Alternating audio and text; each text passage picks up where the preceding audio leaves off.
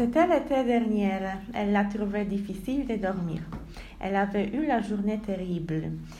Dans le travail, elle avait entendu que c'était fini. Pas de travail encore, pas de vacances réveillées, pas de plan. C'était un choc pour elle.